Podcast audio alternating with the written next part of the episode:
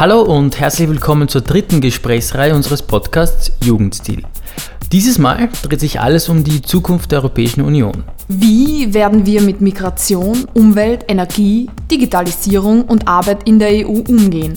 Und was hat das alles für Einflüsse auf unser Leben in Österreich? Dabei wollen wir aber nicht nur über die Zukunft Europas sprechen, sondern auch mit der Zukunft. Deshalb treffen wir in den nächsten Wochen junge Menschen aus Politik, Wissenschaft und auch aus den Medien. Unser erster Gast ist Cornelius Hirsch. Er ist Mitbegründer der Website Poll of Polls, die Wahlumfragen aus ganz Europa sammelt. Wir werden ihn unter anderem fragen, warum es in seinem Projekt geht und wie die aktuellen Trends für die EU-Wahl ausschauen. Cornelius, vielen Dank, dass du dir die Zeit genommen hast. Vielen Dank für die Einladung. Cornelius, was ist Poll of Polls und wie ist das Projekt entstanden? Ähm, vor Wahlen wollen alle immer wissen, wie äh, diese Wahlen ausgehen werden. Und Poll of Polls bietet eine Möglichkeit von mehreren, ähm, sich schon vorab zu informieren oder zu bewerten, wie eine Wahl wohl ausgehen würde, indem äh, wir auf unserer Website alle Wahlumfragen, äh, die verfügbar sind, zusammensammeln, professionell mit einem statistischen Modell aggregieren mhm. ähm, und das dann in, in anschaulichen Grafiken veröffentlichen. Das heißt, ihr erstellt nicht selbst Studien quasi, sondern ihr sammelt die Studien und Genau, na, wir, also wir äh, machen selber keine Umfragen, sondern wir sammeln ähm, verfügbare Umfragen, also diese klassische Sonntagsfrage, mhm. ähm, die man ja kennt, ähm, zusammen und aggregieren diese Werte, um, um, um eine bessere Einschätzung zu liefern, wie stark äh, eine Partei derzeit in einem Land ist. Also mit, mittlerweile in ganz Europa, glaube ich. Genau, eben. Wir machen jetzt, äh, wir haben angefangen mit nur zwei Ländern und jetzt mittlerweile machen wir es für alle Länder, ähm, alle Mitgliedstaaten mhm. der EU, EU und auch Norwegen und Schweiz. Und jetzt natürlich vor der EU-Wahl mhm. äh, haben wir jetzt auch angefangen, ein Modell zu bauen, ähm, um, um einzuschätzen, wie stark die einzelnen Fraktionen im nächsten EU-Parlament äh, sein werden. Äh, welche, also welche Umfragen werden da jetzt konkret von euch verwendet? Gibt es bestimmte Qualitätskriterien, mhm. auch, genau. nach denen die Umfragen ausgewählt werden? Genau, ja. Also wir ähm, sammeln ähm, alle Umfragen erstmal zusammen, aber verwenden dann nur welche, die gewisse Kriterien erfüllen. Mhm. Also wir brauchen, ähm, also zum einen muss klar sein, ähm, wer hat das durchgeführt, wann wurde sie durchgeführt, welche, ähm, welche, welcher Stichprobenumfang, also wie viele Leute wurden befragt. Mhm. Und am besten auch immer, wer hat es in Auftrag gegeben. Mhm. In, in, den meisten Fällen ist es eine, eine Zeitung. Wir kennen es ja in Österreich, der, der, der, Standard macht regelmäßig Umfragen, das Profil gibt regelmäßig beim gleichen Umfrageinstitut mhm. ähm, Umfragen heraus. Und, ähm, ist das in Deutschland zum Beispiel genauso? Das ist genauso. Das ist eigentlich in, eigentlich in allen Ländern so. Ah, ja. Was mhm. wir versuchen zu vermeiden, ist Umfragen zu verwenden, die von politischen Parteien in Auftrag mhm. gegeben wurden. Also die, die ähm, schließen wir meistens aus aus unserer Datenbank. Wie steht es allgemein so um die Qualität der Umfragen in Österreich und in Europa? Gibt es ähm, unterschiedliche Standards oder ist es mehr oder weniger das? Es gibt unterschiedliche Standards, was die Veröffentlichung angeht. Gerade in, in Österreich, ähm, dank auf der, dem, dem Blog Neuwahl, mhm. ähm, der da einen gewissen Druck aufgebaut hat, ähm, dass man, dass die Umfrageinstitute oder auch die Zeitungen mehr veröffentlichen sollen äh, von diesem Quelltext. Genau, die Transparenz. Also was Transparenz angeht, da gibt es, glaube ich, Unterschiede. Aber auch das äh, sehe ich schon, dass sich das ähm, verbessert grundsätzlich in ganz Europa, dass, dass immer öfter eben auch der, die Schwankungsbreite ähm, oder die, die, die Fehlermarge mit angegeben wird und so weiter und so fort. Uh, eure Idee hat jetzt dem, dem Medium oder der Zeitung Politico so gut gefallen, dass sie äh, Paul of Polls gekauft haben. Äh, was erwartest du dir jetzt konkret von der Zusammenarbeit oder bist du irgendwie aktiv involviert in, im Aufbau, in der Entwicklung von dieser neuen Plattform? Ja, also die ähm, haben uns jetzt im, im, Februar unsere, unsere Domain gekauft mhm. und ähm, auch den Zugang zu unseren Daten und jetzt äh, arbeite ich ganz intensiv mit denen zusammen. Also ich werde auch den ganzen Mai in Brüssel verbringen und mit denen ah, zusammenarbeiten ja. und das Ziel ist, dass wir äh, quasi eine neue Umfragenplattform aufbauen, ähm, die äh, den gesamten Inhalt, den sie jetzt schon auf Poll of Polls zu sehen gibt, ähm, zur Verfügung stellt, aber eigentlich noch viel mehr bieten soll. Es soll wirklich die Umfrageplattform für ganz Europa mhm. werden. Aber die Domain bleibt dieselbe, das heißt. Die Domain, äh, die Domain bleibt dieselbe, aber, mhm. aber die ähm, wird umleiten auf, auf Politico und es wird dann eine neue Plattform geben. Okay. Und okay. wie kam es da überhaupt zu der Interesse? haben Sie sie ähm, bei euch gemeldet? Oder? Ja, das war eigentlich ein Riesenzufall. Also ich war letzten Sommer äh, beim Europäischen Forum Alpbach und habe dann einen Workshop zu Storytelling, glaube ich, besucht. Mhm. Und einer der, der Workshop-Leiter war der Ryan Heath von Politico Europe. Und ähm, ich gehe dann in der Kaffeepause zu ihm hin und frage ihn, ähm, ja, dass ich halt in der Freizeit so mhm. als Hobby so eine Website mache mit Wahlumfragen, dass, dass ihn das vielleicht interessiert. Und er antwortet dann, ach was, das bist du. Ja. Ähm, er habe gerade gestern unsere Website entdeckt und mhm. an alle bei Politico intern eine E-Mail geschickt, dass man uns bitte kontaktieren soll.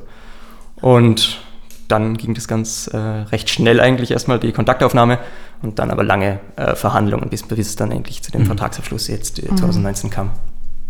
Wir wollen heute natürlich vor allem über die Europawahl sprechen, die anstehende. Und da bist du ja jetzt quasi ein Experte für die Umfragewerte. Wie schaut es da derzeit aktuell so aus? Ja, also man, äh, was, was glaube ich das Allerwichtigste ist, ähm, was man von den Umfragen rauslesen kann, ist, dass diese große Koalition mhm. nicht nur äh, in Österreich, wo man das ja schon gewohnt ist, dass sie äh, recht unbeliebt ist und, ähm, und kaum noch eine Mehrheit hätte in den Umfragen, dass das auf, auch ähm, auf europäischer Ebene gilt. Also die großen beiden Parteien, Familien, die Sozialdemokraten und die europäischen Volksparteien äh, hatten immer so eine informelle große Koalition im EU-Parlament. Ähm, und die kommen nach unseren Einschätzungen ähm, ganz sicher nach der nächsten EU-Wahl nicht mehr auf mehr als 50 Prozent der Sitze im EU-Parlament. Das heißt, die Große Koalition ist auch auf EU-Ebene ähm, am Ende, könnte man sagen. Und das wird wahnsinnig spannend, weil damit vermutlich die Liberalen, äh, die liberale Gruppe, äh, zu der wir ja auch ähm, Macrons En Marche dazu zählen, eigentlich so ein bisschen zu den Königs- oder vielleicht auch Königinnenmachern mhm. werden könnten, wenn es um die Top-Posten geht, wie den äh, Kommissionspräsidenten.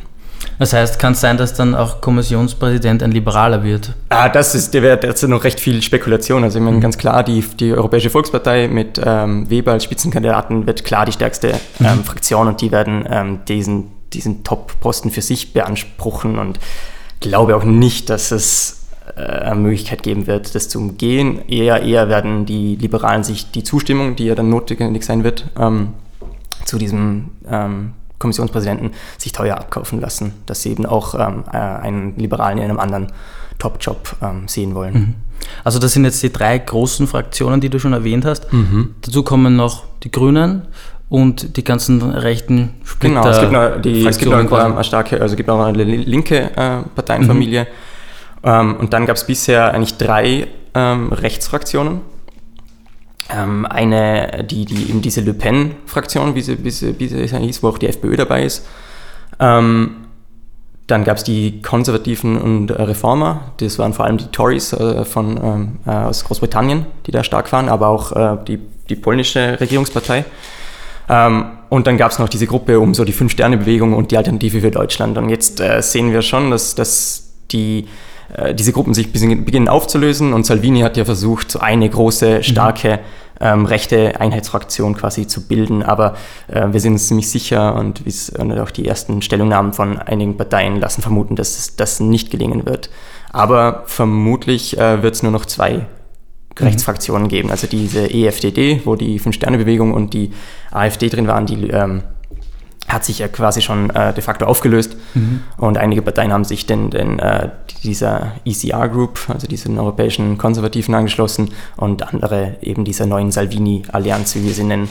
Ähm, und da ist eben auch die AfD dazu gestoßen, die FPÖ, mhm. ähm, Le Pens ähm, ähm, Front National, der sich ja jetzt umbenannt hat, ähm, ist auch dazu gestoßen. Also das soll eine stärkere äh, Rechtsfraktion geben, aber es wird nicht eine Einheitsrechtsfraktion geben. Das kann man, glaube ich, ausschließen. Und wie schaut es da mit den Umfragewerten aus? Man spricht ja auch europaweit immer von einem Rechtsruck.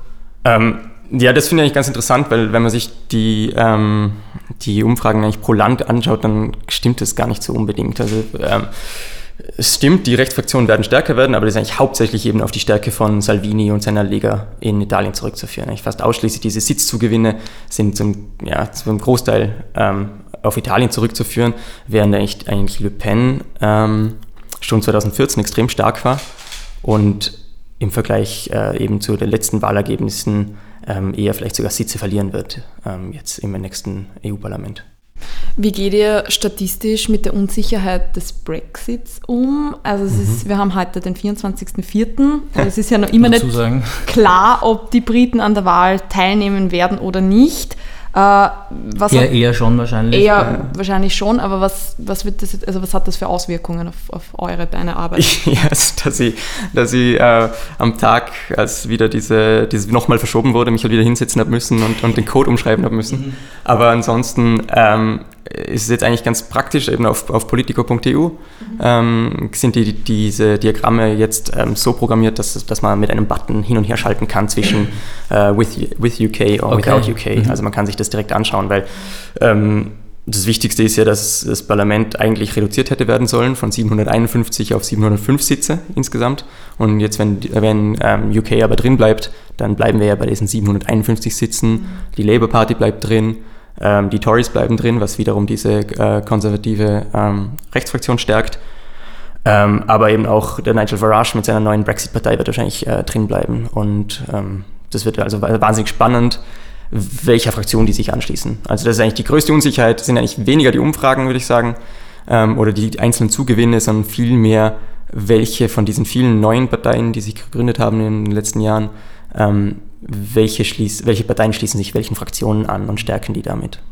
Du hast gesagt, also man kann entscheiden auf der Darstellung auf Politico, ob man jetzt die Briten dazu nimmt oder nicht. Was ändert sich dann konkret? Ist das ausschlaggebend? Mm, Ja, genau. Also wie gesagt, die, die Sitze, die Gesamtsitzeanzahl steigt wieder auf 751. Ähm, und der signifikanteste Unterschied ist wahrscheinlich, dass die eben die Sozialdemokraten, die Fraktion ähm, deutlich gestärkt wird, weil eben Labour, die Labour Party drin bleibt und die ja schon so um die 20 Sitze mitbringen wird. Und damit ähm, schrumpft der Vorsprung von der Europäischen Volkspartei auf die Sozialdemokraten. Aber ähm, das bleibt, ja, der, dieser. Abstand bleibt bei ungefähr 30 Sitzen und ähm, deswegen glaube ich, dass Timmermans trotzdem keine allzu guten Chancen hat, EU-Kommissionspräsident zu werden. Gegeben, also die Umfragen bleiben so, wie sie jetzt heute sind. Du hast eh schon erwähnt, du wirst die nächsten Wochen, beziehungsweise hast du es nicht erwähnt vor dem Gespräch mit uns, äh, dass du die nächsten Wochen viel in Brüssel auch sein wirst. Und was glaubst du, werden so die, die Themen sein, die dominieren werden in diesem Wahlkampf die nächsten Wochen? Also was in, was in Brüssel alle und ich glaube in ganz Europa ständig alle interessiert, ist eben, okay, wie stark werden die euroskeptischen Parteien wirklich? Ähm, jetzt habe ich schon erwähnt, dass die auch im nächsten Parlament aufgesplittet werden, äh, sein werden in unterschiedliche Gruppierungen und, und man hat in der Vergangenheit gesehen, dass sie nicht oft wirklich geschlossen abstimmen. Ähm, aber das wird eine dominierende Frage sein und deswegen haben wir auch ähm, auf, auf der Website jetzt so einen Euroskeptics-Tracker eingebaut, wo man wirklich, wo wir alle euroskeptischen Parteien aufsummieren, um wirklich mal zu schauen, egal in welchen Fraktionen sie sitzen, wie viele so Anti-EU-Parlamentarier wird es im nächsten EU-Parlament geben. Und ähm, das wären insgesamt wäre das schon fast ein Drittel der, der, der aller Parlamentarier. Aber eben, die sitzen teilweise ähm, in der sozialdemokratischen Fraktion und stimmen dann trotzdem recht ähm, ent, äh, entsprechend der Linie dieser Fraktion ab. Oder eben Orban haben wir auch dazu gezählt und so weiter. Ähm, Das heißt, also glaubst, das, das wird auf jeden Fall die, die, eine der dominierende Frage und die versuchen wir auch zu beantworten. Und auch was, auch, auch was die Themen im Wahlkampf. Ähm, ich meine, man sieht jetzt schon so Sachen ähm, wie die, die Klimaproteste, hat in einigen Ländern, ähm, spiegelt sich das schon auch in den, in den, in den Umfragenergebnissen. Also die, man, die deutschen Grünen waren jetzt sehr stark, äh, in, in Belgien ähm, selber auch. Und auch dort sieht man, dass, das, ähm, dass die Grünen da dazu gewinnen. Aber in vielen anderen Ländern ähm, tut sich de, de, da dementsprechend nicht wahnsinnig viel. Und Wie schaut es mit, mit, mit Artikel 13, diese Diskussion um Urheberrecht? Wird Das, eine hatte man, das, das beide, beide Themen, diese, diese Klimaproteste und, und Artikel 13, äh, dieser drohende Uploadfilter, waren wahnsinnig Themen für, für die Jugendlichen. Und meine, das ist ja euer, euer Podcast heißt ja ähm, Jugendstil. Und das war also eben für die Jugend wahnsinnig emotionale Themen und im Netz und überall waren das wahnsinnig ausschlaggebend. Aber man muss halt leider sagen, dass die Jugendlichen nicht wählen gehen. Ähm, und Aber greifen die Parteien die Themen auf? Aktiv? Die, die, das Problem des Easy ist, dass sie nicht wirklich den Anreiz haben, weil sie wissen, aber wenn man jetzt aktuelle so Befragungen macht, haben sie, haben sie vor, bei der EU-Wahl wählen zu gehen, dann sagen ungefähr 60 Prozent der über 60-Jährigen sagen ja auf jeden Fall, aber nur 30 Prozent der unter 30-Jährigen. Also warum sollten Parteien sich um Themen ähm, kümmern, also jetzt Ja. provokant ausgedrückt, wenn sie wissen, dass ähm, diese, dass diese jungen Wähler nicht wählen gehen. Und äh, das, das ähm, wenn es heißt Jugendstil, also ich finde das unglaublich schlechten Stil von der Jugend, dass sie nicht wählen geht. Also ich finde das, ähm, ähm, schön und gut, auf die Straße zu gehen. Super, aber super wichtig, aber, aber ähm, am, wenn sie am Wahltag nicht aus dem Bett kommen oder es nicht schaffen, eine Wahlkarte zu beantragen. Und jetzt bei der letzten EU-Wahl haben in Österreich nur 29 Prozent der 16- bis 24-Jährigen, glaube ich, gewählt. Das, aber im Umkehrschluss, wenn die Parteien halt keine, keine Programme, keine Themen anbieten, die die Jugend wieder anspricht, ist es vielleicht wieder... Mhm. Ich meine, alle Parteien haben äh, einige Jugendkandidaten und gerade in Österreich gibt es ja nicht ja. in jeder, in jeder, in jeder ähm, ähm, Partei jemanden, ähm, die, den, die diese Themen sehr wohl stark vertreten. Mhm. Aber die werden sich auch in ihrer eigenen Parteien nicht unbedingt durchsetzen können, wenn, wenn die äh, jungen Wähler nicht diesen Druck ausüben an der, an, an der Wahlurne. Also mich wundert das insofern, als die Jugendlichen ja eher diejenigen sind, die in die Europäische Union hineingeboren wurden und deswegen wundert es mich insofern, dass da die, vielleicht die Politikverdrossenheit größer Na, ist. Ja, also ich glaube nicht, die Jugendlichen sind nicht politikverdrossen. Also die interessieren sich ja sehr wohl und das sieht man ja auch bei Debatten im Netz oder bei all diesen Sachen. Also die sind, das halt immer für Jammern, ähm, mhm. das glaube ich schon immer gegeben hat. Die Jugend interessiert sich für nichts. Ähm, das würde ich gar nicht sagen. Also politikverdrossen sind die, also sehe ich nicht.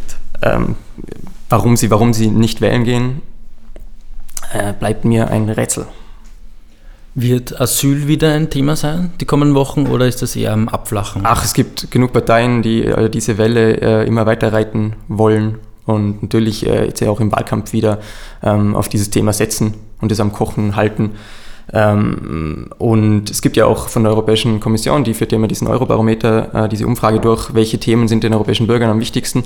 Und äh, da ist das schon nach wie vor ein wichtiges Thema, mhm. aber man sieht, dass es definitiv in den letzten Jahren ähm, runtergegangen ist. Und ich glaube, ähm, äh, gerade jetzt im letzten Jahr sicher ist sicher das Thema ähm, Klimaschutz auch wieder wichtiger geworden. Aber es, es bleibt ein Thema und vor allem ähm, profitieren einige Parteien davon einfach, dass es auch weiter Thema bleibt in den Schlagzeilen.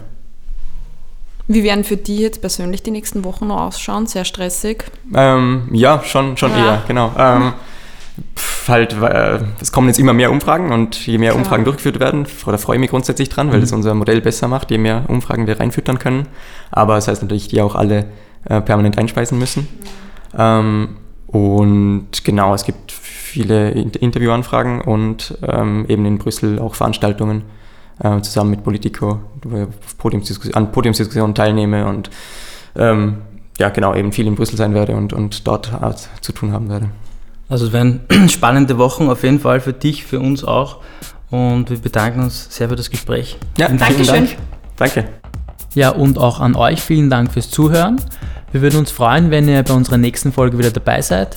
Da werden wir dann mit Michael Krull sprechen. Er ist Experte für Europa- und Asylrecht. Bis dahin eine schöne Zeit und bis bald. Ciao.